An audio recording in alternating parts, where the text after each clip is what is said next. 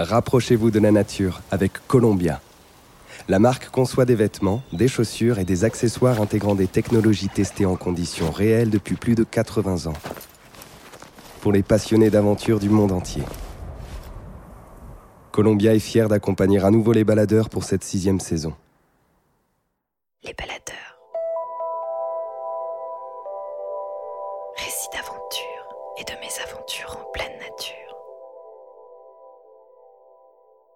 Un podcast du média Les Others. Rendez-vous sur notre site lesothers.com, l e s o t h e r pour découvrir notre magazine papier, la carte méthode recto verso pour organiser vos aventures en France et tous nos autres formats.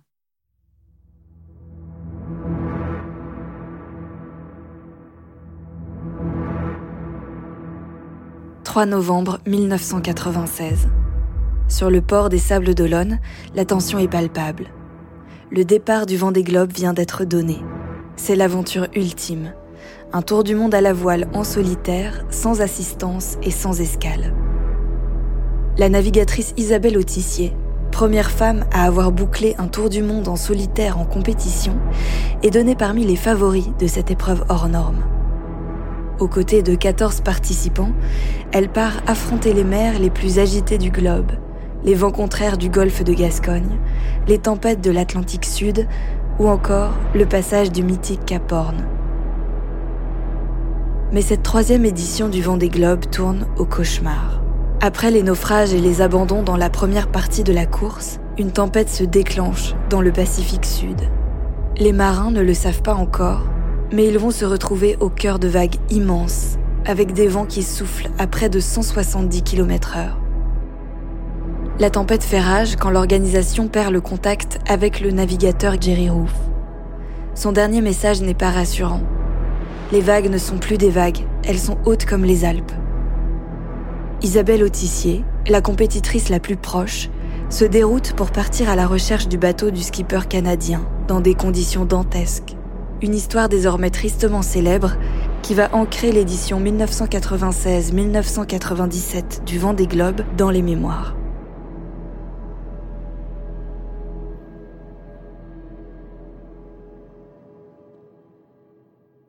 Moi, je suis une petite fille de la banlieue parisienne euh, qui a la chance de partir en vacances pendant deux mois, presque deux mois et demi à l'époque, en Bretagne Nord, euh, du côté de Saint-Cas, par là, Saint-Lunaire, avec des parents euh, qui aiment bien la voile, et on a un petit dériveur en famille, donc un tout petit bateau en bois hein, qu'on trimballe euh, depuis Paris, et on passe en gros notre été sur l'eau.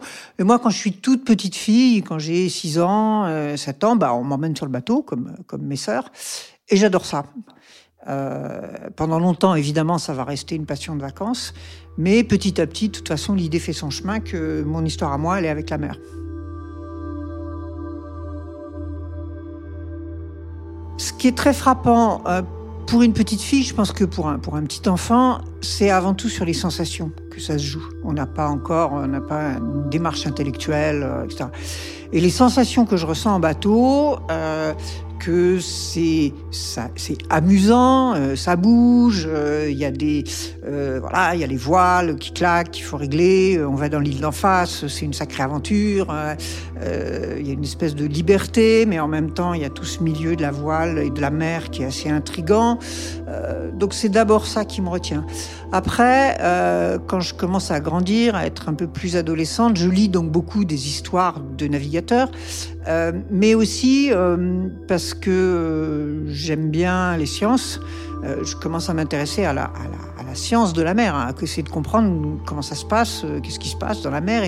Et, tout ça me passionne. Et donc, très jeune, quand j'ai 12, 13, 14 ans, voilà, je me dis, bah, c'est le milieu où je me sens bien. C'est le milieu où j'ai l'impression d'être un peu chez moi, en quelque sorte.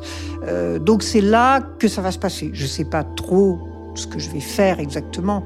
Euh, est-ce que euh, voilà, est-ce que je vais, comme dans mes rêves les plus fous, faire le tour du monde en bateau à voile, ou est-ce que je vais euh, avoir un métier de chercheur, ou est-ce que je vais, enfin voilà, j'en sais rien. Mais c'est de toute évidence ce milieu qui me motive, quoi. Genre, j'en rêve quand je suis à la maison dans ma banlieue. je rêve qu'au moment où on part naviguer.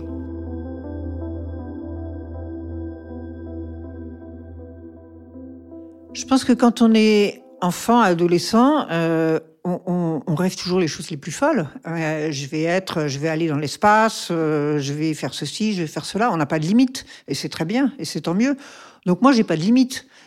et puis je suis bercée dans ces lectures, puisqu'à l'époque c'est essentiellement la lecture, de grands marins, de marins contemporains et de marins qui quelque part, euh, je veux pas dire qu'ils me ressemblent, mais sont des gens qui, euh, je pense euh, euh aux gens à Janichon et Poncet, je pense à Bernard Moitessier, qui sont des gens qui ne sont pas nés avec une cuillère en argent dans la bouche, qui ne sont pas nés les pieds sur un bateau, qui ont construit tout ça. Et donc, je, lis ces, ces livres-là et je me dis, bah, finalement, ces gens qui avaient rien au départ, ils ont quand même réussi à le faire. Donc, pourquoi est-ce que moi, bon, euh, je sais un petit peu naviguer, mais pas plus. Euh, pourquoi est-ce que je réussirais pas?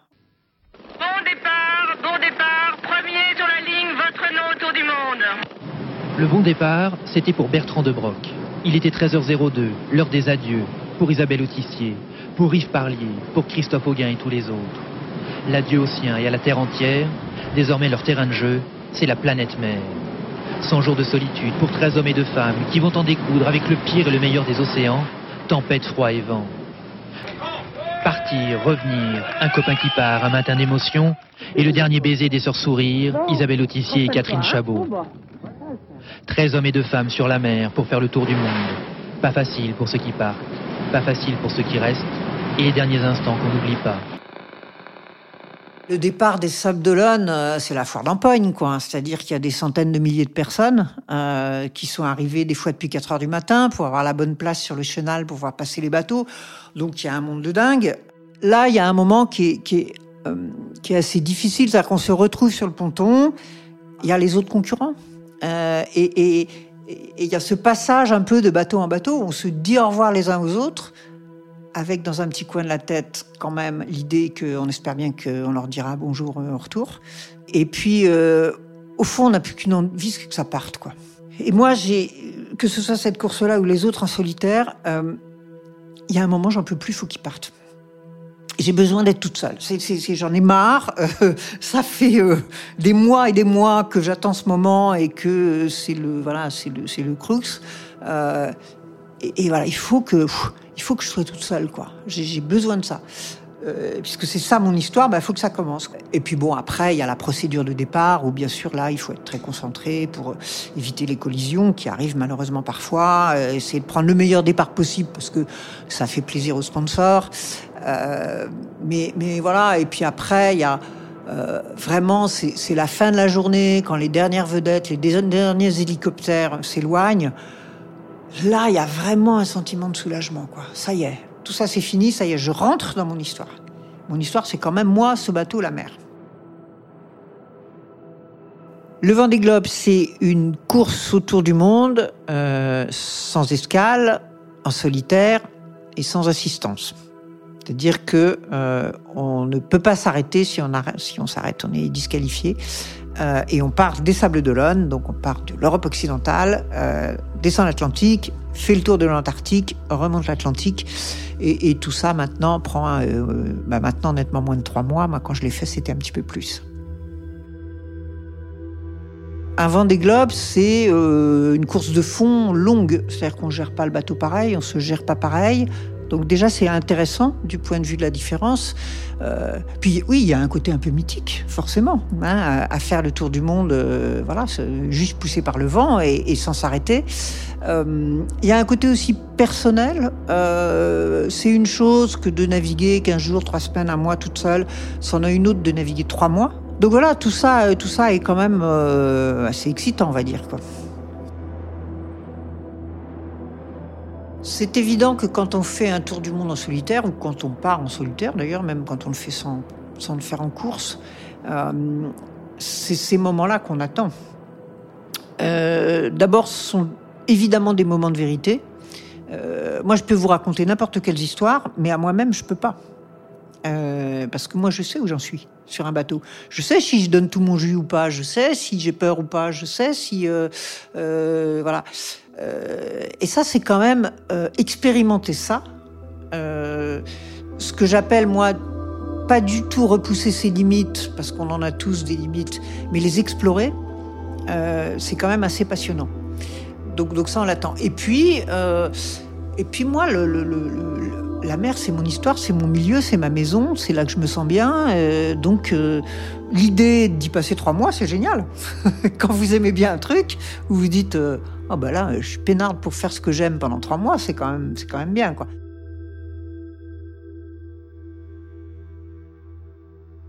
En fait, il y a deux, enfin, on va dire trois moments dans un Vendée Globe. On descend l'Atlantique, on tourne à gauche, entre guillemets. Euh, on passe un mois et demi dans les mers du Sud, et puis on arrive au Cap Horn, et là, on retourne à gauche et on remonte l'Atlantique. Euh, et, évidemment, l'Atlantique et le Sud sont deux milieux complètement différents. Euh, L'Atlantique, c'est un peu moins mal famé du point de vue du mauvais temps, mais c'est très varié en termes de navigation. On va avoir des moments avec euh, très peu de vent, qui sont les anticyclones, où là, il faut finasser pour essayer d'aller le plus vite possible. On va avoir des moments dans l'Alizé, où au contraire, là, c'est ça caracole, c'est des, conditions assez stables. Il faut tout le temps s'imaginer dans deux jours, dans quatre jours, dans une semaine, pour être au bon endroit au bon moment.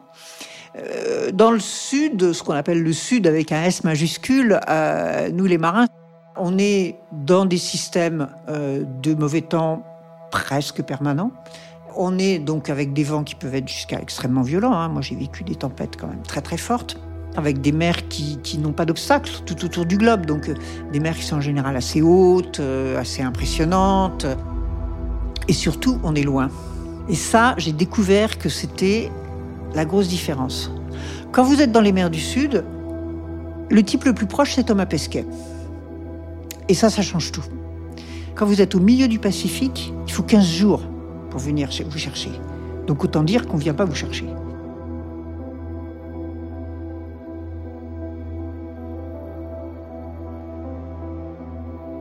Les marins quand ils courent, leur premier objectif, c'est d'arriver.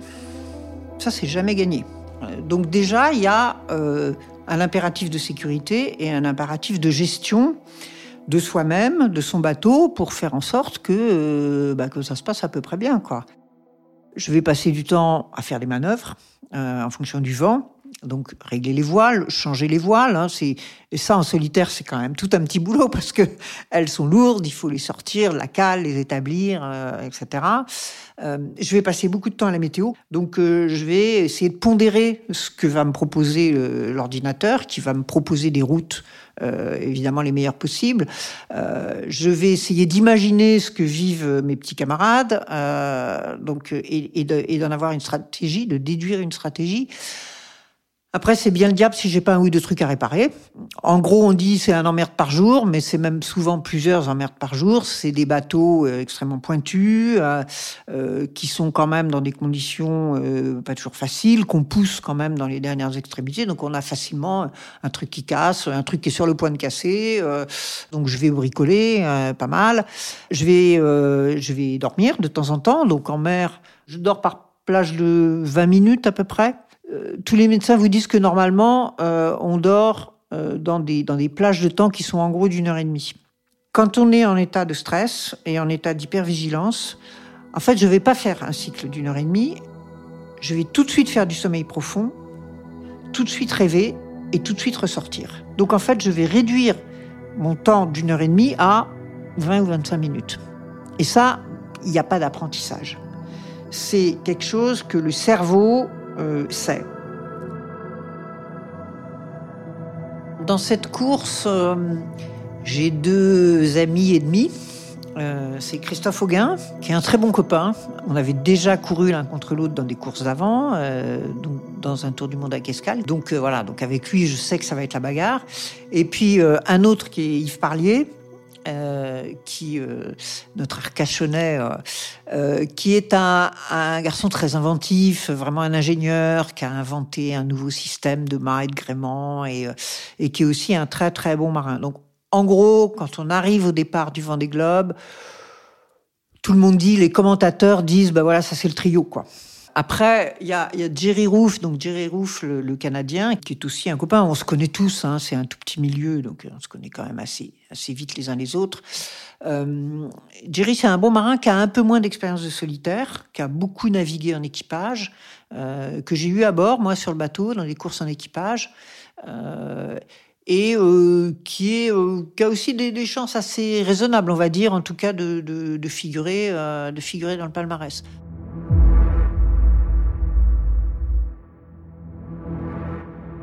La première nuit, tout le monde est malade parce qu'on a du gros mauvais temps dans le pif, donc les bateaux sont secoués comme pas possible. Et, on part, on est fatigué, on est stressé, on est euh, bon. Ceci dit, euh, bah, on est malade, euh, c'est comme ça. on est dans le mauvais temps, donc ça c'est assez tendu parce que évidemment une des pires choses c'est de, de casser tout de suite, ce qui arrive dans le Vendée Globe. Hein. Il y a des gens qui vont même pas jusqu'en Espagne et, qui pètent les bateaux ou qui dématent ou euh, donc, euh, moi, ma façon de gérer les choses, c'est d'être un tout petit peu conservatrice les 48 premières heures.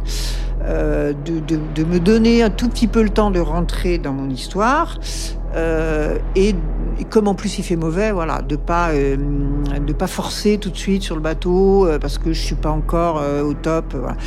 Très vigilante sur le fait que le bateau résiste à ce premier coup de vent et qu'il n'y a pas euh, un truc que j'ai pas vu ou qui n'a pas été bien fait avant de partir et qui pourrait, euh, euh, qui pourrait poser problème. Donc je passe ces deux premiers jours un peu entré dans mon seau pour dégueuler et puis un peu voilà en regardant un peu ce qui se passe. Après, euh, après, on a une période un petit peu plus tranquille puisqu'on arrive dans, euh, dans un premier anticyclone, c'est-à-dire une première zone sans vent, bon, qu'il faut gérer d'un point de vue météo, mais, mais qui est moins violente. Euh, il se met à faire un peu plus beau, euh, un peu plus chaud, il y a moins de mauvais temps. donc j'allais dire qu'on sort un peu de notre trou là. Et puis, et puis là, là, on cravache quoi. Là, on fait marcher le bateau, on essaye de trouver les, les les petits couloirs de vent. Et, toujours sur ces courses-là, on se projette toujours plusieurs jours en avance.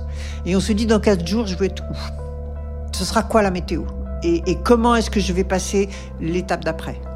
Et donc quand on est là, euh, c'est le moment, donc on a cet anticyclone, après on arrive dans l'Alizé, qui est donc un endroit quand même assez béni, hein, puisque là on a du vent portant dans le dos qui vous pousse, il fait beau, il fait chaud, euh, euh, tout va bien, on est en maillot de bain, ça cavale, voilà. Mais on a en vue cette fameuse zone qui en gros barre l'Atlantique, qu'on appelle le poteau noir, qui est pratiquement sur l'équateur, qui est une zone de convergence de vent, donc avec des vents qui peuvent être soit extrêmement faibles, soit tout d'un coup brutalement très violents, et venir un peu de n'importe quel côté. Donc ça, c'est une zone compliquée à passer. Euh, et donc, euh, à l'avance, deux, trois, quatre jours à l'avance, on, essaye de se dire le meilleur endroit pour le passer, ça va être là, euh, et de aussi essayer dans l'Alizé de se reposer un peu pour être, être d'attaque, pour, pour passer le plus vite possible ce moment-là. Donc, ça, le, poteau noir, donc l'endroit en gros de l'équateur, euh, ça peut déjà faire des grosses différences.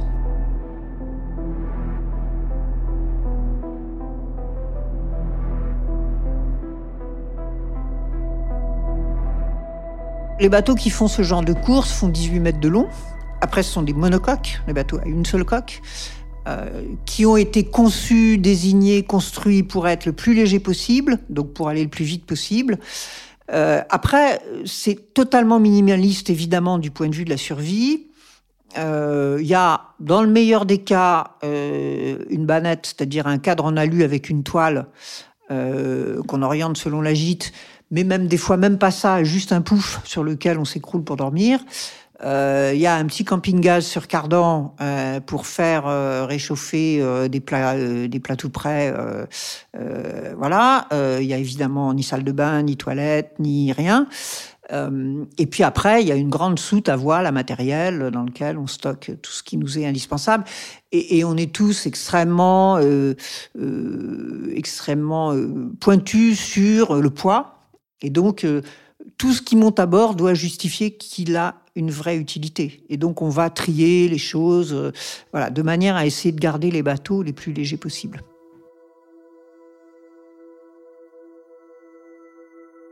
Souvent, les, les, gens me disent, mais vous devez vous ennuyer en mer, c'est tout le temps pareil. Il n'y a que de l'eau à 360 degrés. Alors oui, c'est vrai. Mais en fait, il y a des paysages maritimes, comme il y a des paysages à terre. Et euh, le paysage de l'Alizé a rien à voir avec le paysage du Poteau Noir, qui n'a rien à voir avec le paysage des 40e Sud. Euh, pour prendre deux exemples euh, très, éloignés l'un de l'autre, dans l'Alizé, il fait 25 degrés. Euh, vous avez une mer qui est plutôt euh, euh, bleu-verte, assez vivante. donc il y a, des vagues, donc ça, il y, a des petits moutons sur les vagues, mais c'est pas des mers dangereuses du tout. Hein, ça, voilà. vous avez un, ciel qui est très particulier, avec des nuages comme des pyramides un petit peu penchés comme ça. Mais donc il y a parfois un petit peu plus de vent à proximité du nuage, mais c'est vraiment très gérable. Mais ça fait des ciels très vivants, très animés, très euh, voilà. Vous avez les poissons volants qui des fois atterrissent sur le pont. vous avez quand même un certain nombre d'oiseaux, comme les frégates, comme des oiseaux comme ça. donc c'est très, dire, c'est l'Alizé, c'est des endroits, j'allais dire, un peu joyeux. Euh, c'est comme euh, vous vous promenez dans une jolie campagne où il y a euh, des belles petites collines avec des arbres, avec des oiseaux, avec des je sais pas quoi, des biches qui sautent, avec enfin vous voyez, c'est quelque chose de, bon alors évidemment quand on est en course on est quand même concentré sur ce qu'on fait, mais mais c'est agréable. Et puis dans la tête on a moins de charge mentale parce que grosso modo ça va bien se passer. Un paysage des 40e ou des 50e sud, ça n'a plus rien à voir. Euh, la mer va être euh, beaucoup plus sombre, grise, euh, noire, plus sombre comme ça. Il y aura toujours au moins une houle très haute, voire des vagues assez assez importantes, mais on a cette espèce de, souffle, de puissance qui, est, né des vagues. on a alors bah, les nuages, ça peut dépendre, mais on a souvent un ciel très nuageux. Euh, donc avec toutes les couleurs de gris, euh, de pluie, de neige, euh, les grains de neige qui sont un peu plus blancs dans le fond, les grains de pluie, et, qui bousculent un peu le bateau, hein, parce que pour le coup là, quand on s'approche des nuages, ça, ça, ça, change de direction, ça peut forcir beaucoup. donc on est dans une ambiance évidemment plus sombre, plus qu'on vit de façon, enfin voilà, j'ai l'impression qu'il y a je peux dire qu'il y a un danger qui rôde, mais je, je, sens quand même que c'est pas simple, quoi. Euh, et après, euh, évidemment, quand ça, ça s'anime avec le vol des albatros, c'est magique et on peut regarder ces oiseaux. Enfin, euh, voilà, un albatros, ça bat pas des ailes. Ça n'a pas besoin de battre des ailes, ça plane tout le temps. Et donc, quand on regarde ces oiseaux qui vont tourner autour du bateau parce que ça les intéresse un peu de, de voir ce qui se passe. Euh, donc ils vont tourner autour du bateau comme ça, euh, on a l'impression qu'ils tiennent dans l'air par magie. Euh, c'est vrai que c'est des, des, spectacles qui sont absolument inoubliables. Quoi. C'est, c'est vraiment des états de mer assez magiques aussi, mais, mais voilà, c'est plus, c'est plus contraint, c'est plus... ouais, on sent que ça peut facilement mal tourner. Quoi.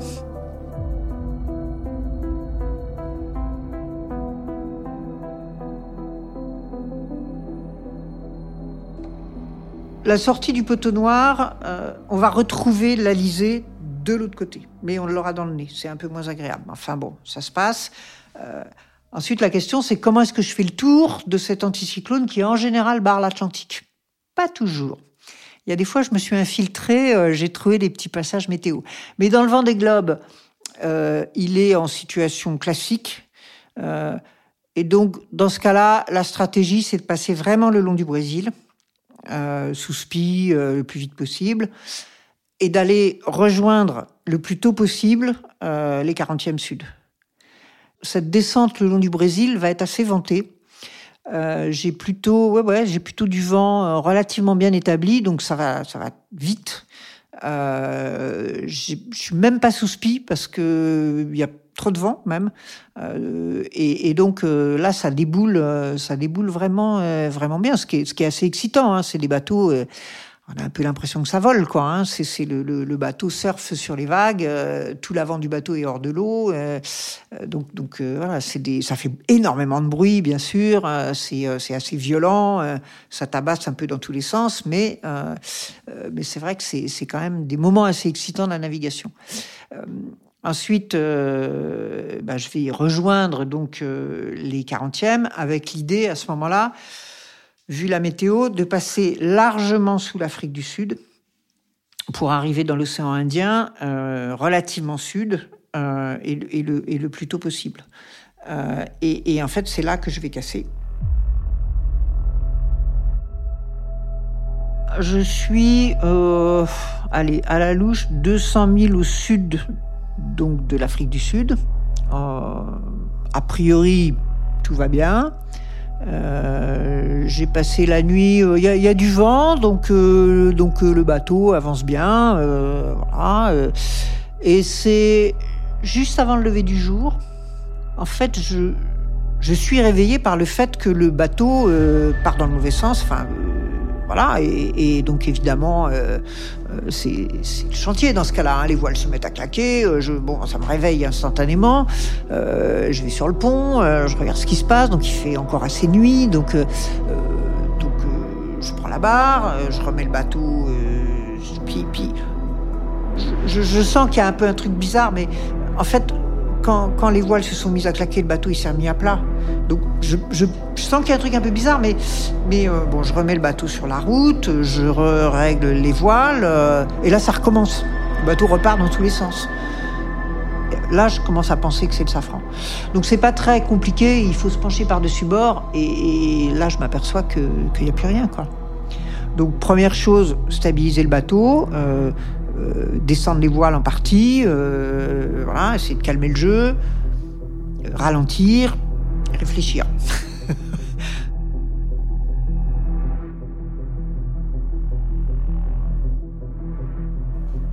Là, moi, j'ai pas tellement d'hésitation, en fait.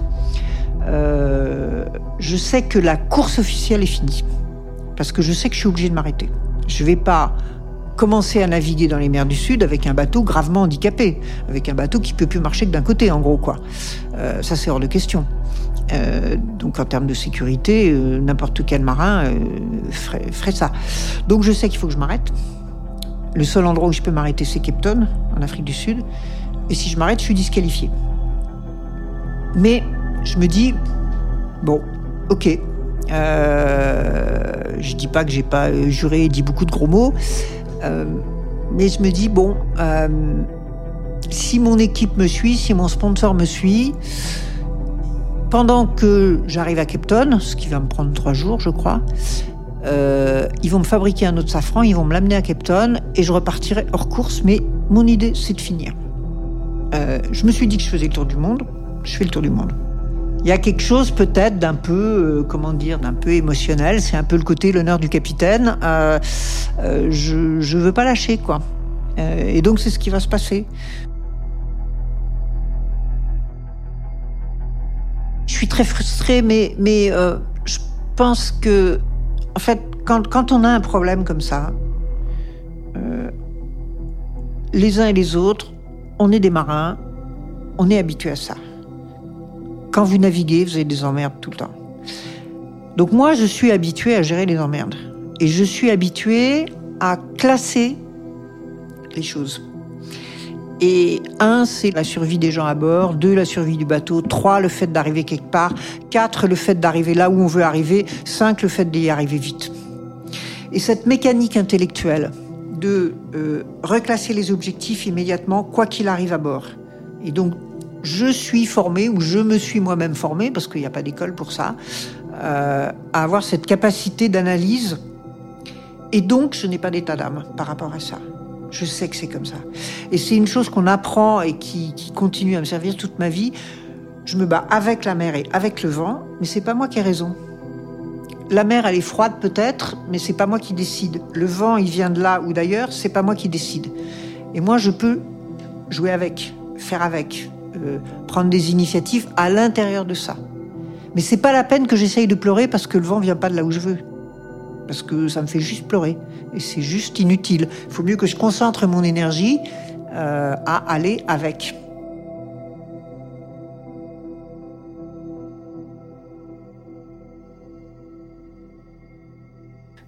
Il va y avoir une prouesse euh, technique euh, incroyable qu'ils arrivent à fabriquer, parce que c'est quand même des pièces assez complexes, qu'ils arrivent à mettre dans un avion. Ils débarquent à, à, Cape Town à peu près, ils arrivent juste un tout petit peu avant moi.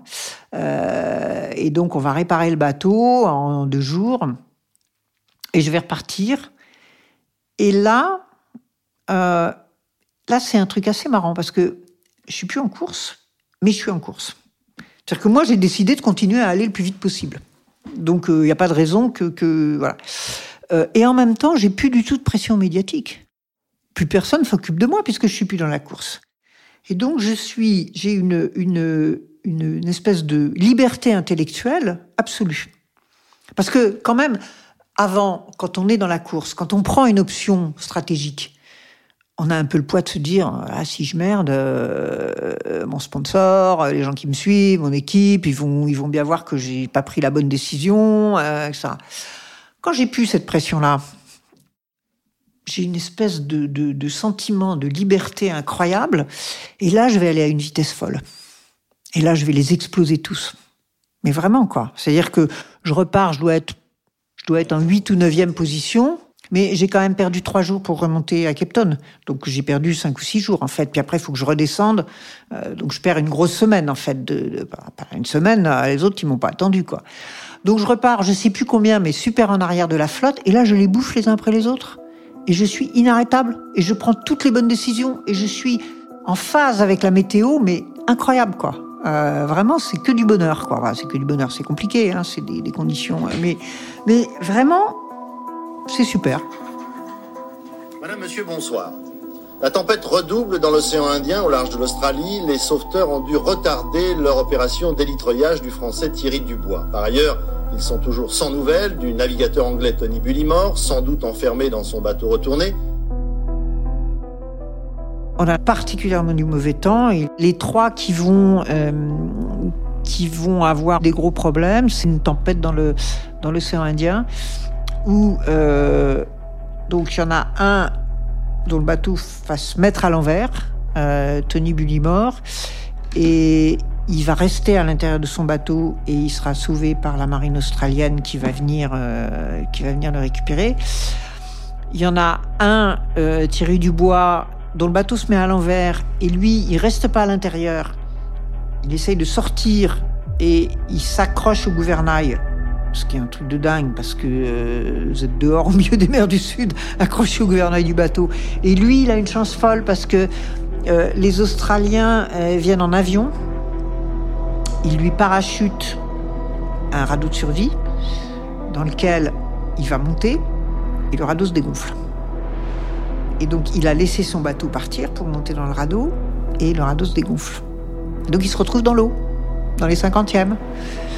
Et il a une chance folle, c'est que les Australiens, qui sont les militaires australiens, qui sont des gens très organisés, juste c'est la fin de la journée, donc euh, la nuit va tomber, et avant la nuit, ils font un petit tour pour voir si son radeau va bien. Et là, ils repèrent la, bande euh, fluorescente sur le dessus de sa combinaison de survie. Ils arrivent à voir dans l'eau le type dans la patouille. Et là, ils envoient un deuxième radeau dans lequel il va monter. Et le lendemain, euh, l'aviso de la marine va arriver et le récupérer. Donc lui, euh, lui, c'est vraiment un miraculé. Et, le troisième, en fait, euh, son bateau va euh, va se démanteler en gros sous le coup de la tempête et, va s'enfoncer très progressivement dans l'eau. Heureusement pour lui, pas trop vite. donc il y a un autre concurrent qui va se détourner et qui va le récupérer. À la fin, il s'est attaché au mât et il commence à avoir de l'eau au genou, quoi. Donc il était sacrément temps aussi que qu'il soit récupéré. Donc, euh, donc tout ça, ça se passe dans l'océan Indien. Donc nous, évidemment, on est dans, la bande de tête, on est, on est très loin devant, mais euh, c'est quand même assez stressant, quoi.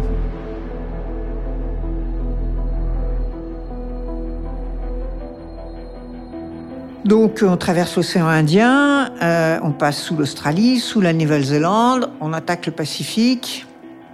Et là, euh, on tombe sur une sorte de queue de cyclone. Euh, on est deux bateaux, moi et Jerry Roof, le Canadien, à être dans ce truc-là. On se doute que ça va pas être terrible, mais quand même, les prévisions qu'on reçoit à l'époque de l'organisateur nous annoncent du vent fort, mais pas la guerre. Bon, donc euh, bah, de toute façon, c'est notre job, hein, euh, on y va, et en fait, ça va être la guerre. Ça va être, moi, c'est la tempête la plus violente que j'ai jamais vue. C'est donc un ouragan dans une mer froide, euh, et, et ça va être très compliqué à gérer. Enfin, j'ai même envie de dire, au bout d'un moment, on ne gère plus, parce qu'on peut plus rien faire. À la fin des fins, vous êtes enfermé dans le bateau parce que de toute façon, vous ne pouvez pas sortir. Pouvez pas trier l'eau de l'air. Vous pouvez pas respirer dehors. Vous pouvez pas regarder le, du côté du vent. Ça, ça vous, empêche de respirer. Donc, il n'y aurait plus rien à faire à un moment donné. La mer, c'est- incroyable, quoi. J'ai jamais vu de mer comme ça. Euh, les vagues sont très hautes. Donc elles font 10, 15 mètres. C'est difficile à évaluer, mais enfin, de cet ordre de grandeur-là. Et surtout, elles se cassent, elles déferlent. Imaginez une plage avec une vague de 15 mètres de haut qui arrive sur la plage. Vous voyez l'espèce de rouleau énorme que ça ferait. Si vous êtes en train de vous baigner, ça va vous secouer. Eh ben nous, on a la même chose. Euh, et, je vois ces vagues qui arrivent, euh, qui prennent le bateau et, et en gros, elles en font ce qu'elles veulent. Euh, C'est-à-dire, si j'ai de la chance, le bateau part au surf sur ce rouleau qui déferle. Euh, et puis, bon an, mal an, continue sa course et puis euh, la vague passe et, ça va. Euh, si j'ai pas de chance, si le bateau est un, un petit angle un peu plus prononcé avec la vague, à ce moment-là, la vague le prend sur le côté et elle le roule. Comme, comme un rouleau sur la plage. Et à ce moment-là, le bateau se couche et c'est très violent. Euh, c'est pas tranquillement, voilà. C'est à un moment donné, il y a des milliers de tonnes d'eau qui arrivent, qui tapent le bateau. Et, là, le bateau, il part et, il- s'écrase. Il s'écrase sur l'eau, quoi. Euh, donc ça, c'est violent. À l'intérieur, moi, je me suis quand même cassé le doigt dans cette histoire à un moment, parce qu'à chaque fois, on vole au plafond. hein. Euh, C'est-à-dire que euh, j'essaye de, de me raccrocher à ce que je peux. Je vais, je vais finir cette navigation. Au bout d'un moment, je vais aller m'attacher sous la table à cartes. Parce que la table à cartes, elle tient avec des espèces de, pieds, comme une table. Et je me glisse dessous et je m'attache à un pied. Parce que j'en ai marre de voler euh, dans tous les sens. Et puis, je me suis fait, voilà, je me suis fait mal. euh. De toute façon, je peux plus faire grand chose d'autre euh, que ça. Donc là, c'est. Et en fait, ce qui se passe, c'est que donc le bateau se couche, la vague passe, et comme l'autre vague, elle fait 15 mètres de haut et qu'elle arrive derrière, la une deuxième, elle, elle arrête le vent. Et quand le bateau se trouve au fond du trou entre les deux vagues, il est entre deux murs. Donc là, il n'y a plus de vent, beaucoup moins de vent.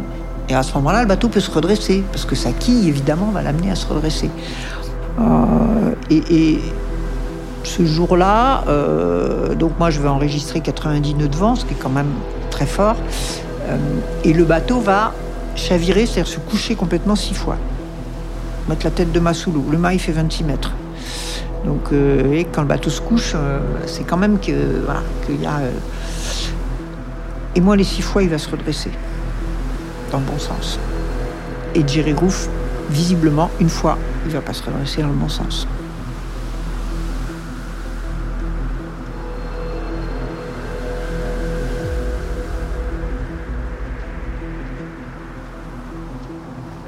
On échange un peu pendant la course, donc on s'envoie des messages écrits, on se remonte un peu le moral l'un l'autre parce que euh, c'est quand même pas facile. Et, et à un moment donné, il répond plus. Donc, il répond plus, il a peut-être autre chose à faire. Euh, au début, je m'inquiète pas trop.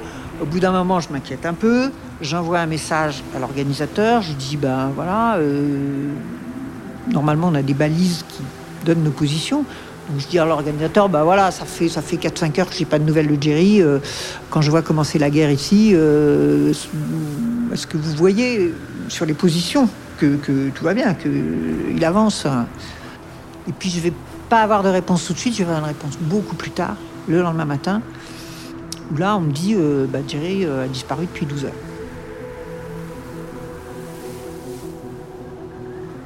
Les organisateurs de la course ont perdu aujourd'hui contact avec un quatrième concurrent, un Canadien. Sa balise de repérage, Argos, n'aimait plus. Témoignage de la violence des éléments dans cette région, le dernier télégramme d'une des deux femmes engagées dans la course, Isabelle Autissier. Christophe Duchir. Fax d'Isabelle Autissier, reçu à Paris ce midi. C'est la guerre, mer énorme, Jerry introuvable, je crains chavirage pour Jerry. Jerry Rouf, le Canadien, deuxième de la course, mais depuis hier soir, sa balise Argos ne répond plus. Lui qui traversait une zone délicate, avec une mer démontée et un vent qui souffle à plus de 100 km heure.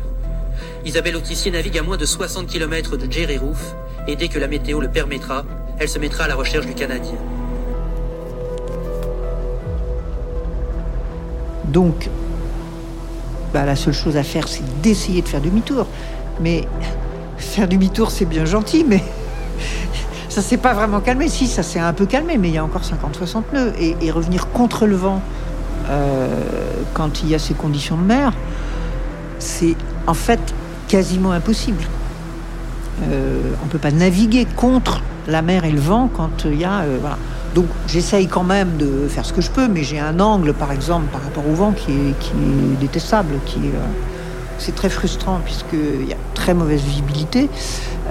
mais à, donc essayer de, faire un peu, de revenir en arrière, puisque je lui ai dit, il y a pas mal d'heures qui se sont passées entre le moment où je pense que Jerry a disparu et le moment où moi je suis alerté, donc essayer de revenir sur mes pas en quelque sorte avec le bateau, euh, donc avec le vent dans la gueule euh, et la mer dans la gueule, euh, donc en essayant de tirer les bords comme je peux, et puis en, regardant, j'ai rien d'autre à faire, je ne peux rien faire d'autre que d'essayer d'écarquiller les yeux sous la neige et d'essayer de, voir si je vois quelque chose donc c'est quand même, voilà, bah, ça aussi c'est hyper frustrant. Mais il n'y a personne d'autre dans le coin, il n'y a pas de. Voilà, il n'y a rien. On est au milieu du Pacifique. Euh, un bateau qui part de Cape Town ou qui part d'Australie, euh, il va mettre 10, 12, 14 jours pour venir. Donc, euh, c'est même pas la peine. Donc, ça, ça va durer un peu plus de deux jours et je vois rien parce qu'il fait pas beau, parce que euh, il pleut à l'horizontale, parce qu'il y a du brouillard, parce qu'on n'y voit rien. Donc je suis euh, euh, au milieu de nulle part dans cette espèce de brouillasse avec du vent dans la gueule, en train de chercher un bateau dont je me dis qu'il est peut-être dématé, dont je me dis qu'il est peut-être à l'envers, et donc il est très peu visible. Donc c'est quand même l'aiguille dans la botte de foin.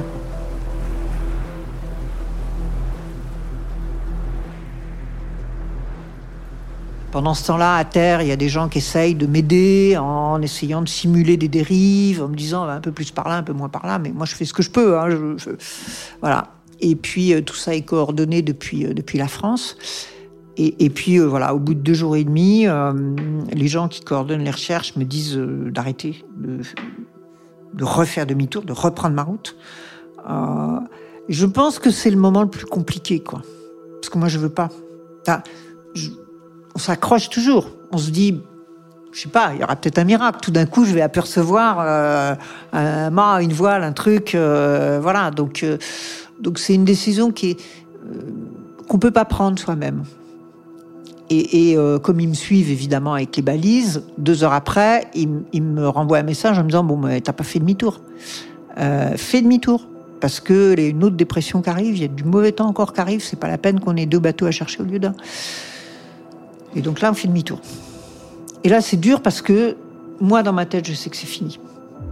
Euh, je sais que sa famille, et c'est normal, euh, euh, espère encore que tout d'un coup, il va ressurgir dans ne sais où, arriver je ne sais où. Mais moi, je sais que je sais à côté ce par lequel on est passé, je sais la dangerosité de ce qu'on a vécu, euh, et je sais que si sa balise n'aimait plus depuis euh, deux jours et demi ou trois jours, euh, bah, il y a de bonnes raisons pour ça. Quoi.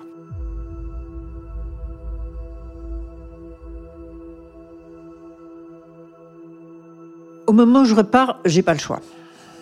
j'ai pas le choix. ce que je fais ne sert à rien. en, en, deux jours, j'ai quadrillé une minuscule portion de l'océan Et ce que j'aurais à quadriller euh, est de plus en plus immense, puisqu'on imagine qu'un bateau peut-être dérive quelque part, est entraîné par les courants ou que sais-je. Euh, donc de toute façon, c'est la seule décision que je peux prendre. Et de toute façon, je suis un marin, et donc je dois amener mon bateau quelque part. Et donc, comme je suis au milieu, parce que tout ça arrive au milieu du Pacifique, euh, bah, je ne veux pas rester là. Euh, donc il faut que je continue. Donc il faut que j'aille passer le Horn et puis que je rentre au Sable d'Olonne. Il euh, n'y a que ça de possible. Puis moi j'ai aussi j'ai aussi une famille, j'ai aussi des gens qui m'aiment, j'ai aussi une équipe, j'ai aussi des gens. Euh, parce que même si je suis pas classée, il y a des gens qui continuent à regarder un peu ce que je fabrique.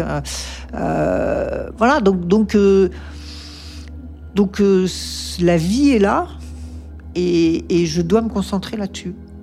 Mais, mais là, là c'est quand même, c'est plus pareil, quoi c'est plus pareil. Il y a, ben voilà, euh, cette mère qu'on aime, euh, elle vous a quand même mis une, grosse fessée, quoi. Hein. Donc, euh, donc, puis c'est un copain qui a disparu. c'est, ben voilà, c'est compliqué.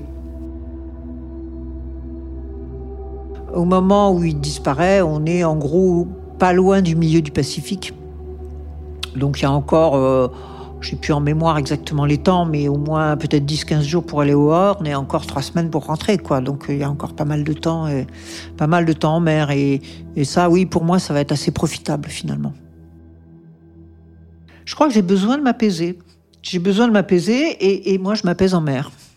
Euh, c'est un peu le sens de ma vie. C'est voilà. Donc euh, donc je reprends, euh, ben voilà, cette observation de la mer, euh, cette attention, euh, cette écoute à, à, ce qui se passe, euh, à ce qu'il y a autour de moi, à mon bateau, et, et, et, donc oui, comme je me sens bien sur l'eau, c'est un endroit où je où je m'apaise, en sachant qu'effectivement à l'arrivée, alors l'arrivée elle est un peu bizarre parce que euh, j'arrive 24 heures derrière le premier, qui est un bon copain, Christophe Auguin, c'est un super pote. Euh, donc il gagne, très bien. Et là, bizarrement, je suis accueilli par le public, par tout le monde, comme si j'étais deuxième, comme si j'étais dans la course. C'est un, truc assez étrange. D'ailleurs, pour la plupart des gens, euh, ils me disent bah, Vous avez fait le Vendée Globe bah, Je dis Bah non, je n'ai pas vraiment fait le Vendée Globe, puisque je ne l'ai pas officiellement fini, je ne suis pas dans le classement. Mais au moment où j'arrive au Sable d'Olonne, euh, il y a euh, des dizaines de milliers de personnes euh, sur l'acheté, il y a le Barnum, il y a tout le truc. voilà, donc bon, ça fait chaud au cœur en même temps parce que on se dit que que tout ce qu'on a porté dans sa tête et tout ce qu'on a porté physiquement et tout ce qu'on a, ça a été partagé quand même par des gens qui ont qui ont trouvé du sens euh, dans, dans, cette histoire. Euh, donc ça c'est ça c'est bien, euh, c'est important. Beaucoup de gens qui vous disent que euh, ils ont ils ont apprécié ou que ça les a aidés ou que ça euh, voilà que ça a été un moment le moment de la journée où ils regardaient où j'en étais, c'était un moment etc. C'est assez c'est assez étrange cette arrivée du Vendée Globe.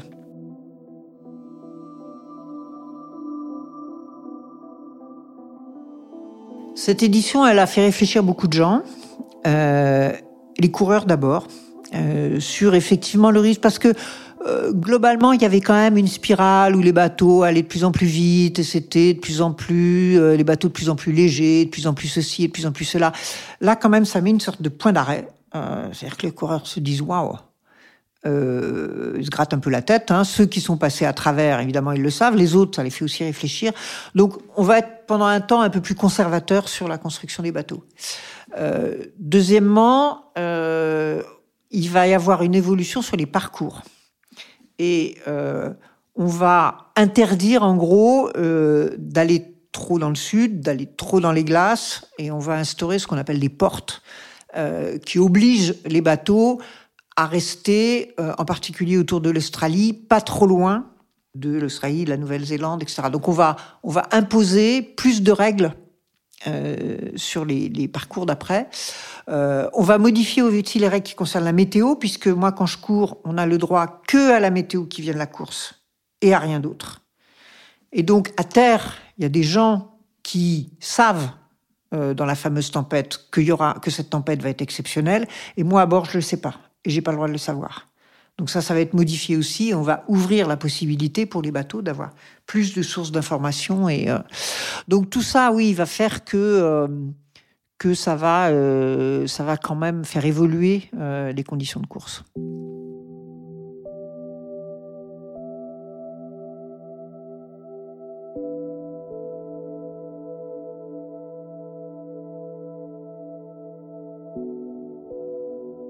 Quand on regarde une carte marine, on n'est même pas l'épresseur d'un trait de crayon sur la carte. On est, euh, on est à un endroit de l'océan. Moi, je suis, euh, quand je suis au milieu du Pacifique, euh, à 15 jours de mer de la côte. Donc, je suis au milieu de nulle part. donc, donc, tout ça, c'est des, c'est des façons d'éprouver des sensations et des réflexions qu'évidemment, on ne peut pas avoir à terre. Dès que vous naviguez toute seule et que vous regardez par une belle nuit étoilée le ciel, vous vous dites waouh. Là, je vois des milliers d'étoiles. Il n'y en a pas une où un océan. Il n'y en a pas une où des humains. Et nous, on est vraiment un grain de poussière dans cette histoire, quoi. Et ça, euh, demandez à tous les gens qui naviguent, tout le monde a le même, cette espèce de choc émotionnel qui est aussi un choc intellectuel, qui est de se rendre compte qu'on n'est rien.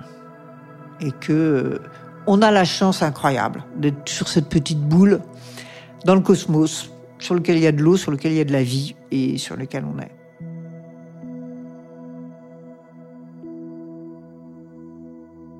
Deux ans après cette édition 96-97 du Vendée Globe, devenue tristement célèbre, des morceaux de l'épave du bateau de Jerry Roof ont été retrouvés au large du Chili. Son corps n'a jamais refait surface. Après un nouveau chavirage en course quelques années plus tard, Isabelle Autissier a choisi d'arrêter les courses en solitaire pour se consacrer à la course en équipage, plus tard à l'écriture et même à son engagement écologique. En 2009, elle devient présidente du WWF France, une association qui œuvre pour préserver les régions et espèces sauvages menacées, dont elle est désormais présidente d'honneur. Nous avons aussi échangé avec Isabelle Autissier sur cette facette de sa vie et les actions du WWF pour vous préparer un petit épisode bonus en fin de saison. Alors restez dans le coin.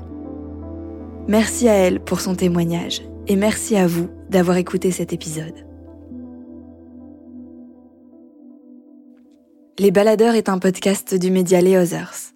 Cet épisode a été réalisé par Thomas Fir, assisté par Nicolas Alberti cette histoire a été présentée par Clément Saccard et montée par Chloé Vibo.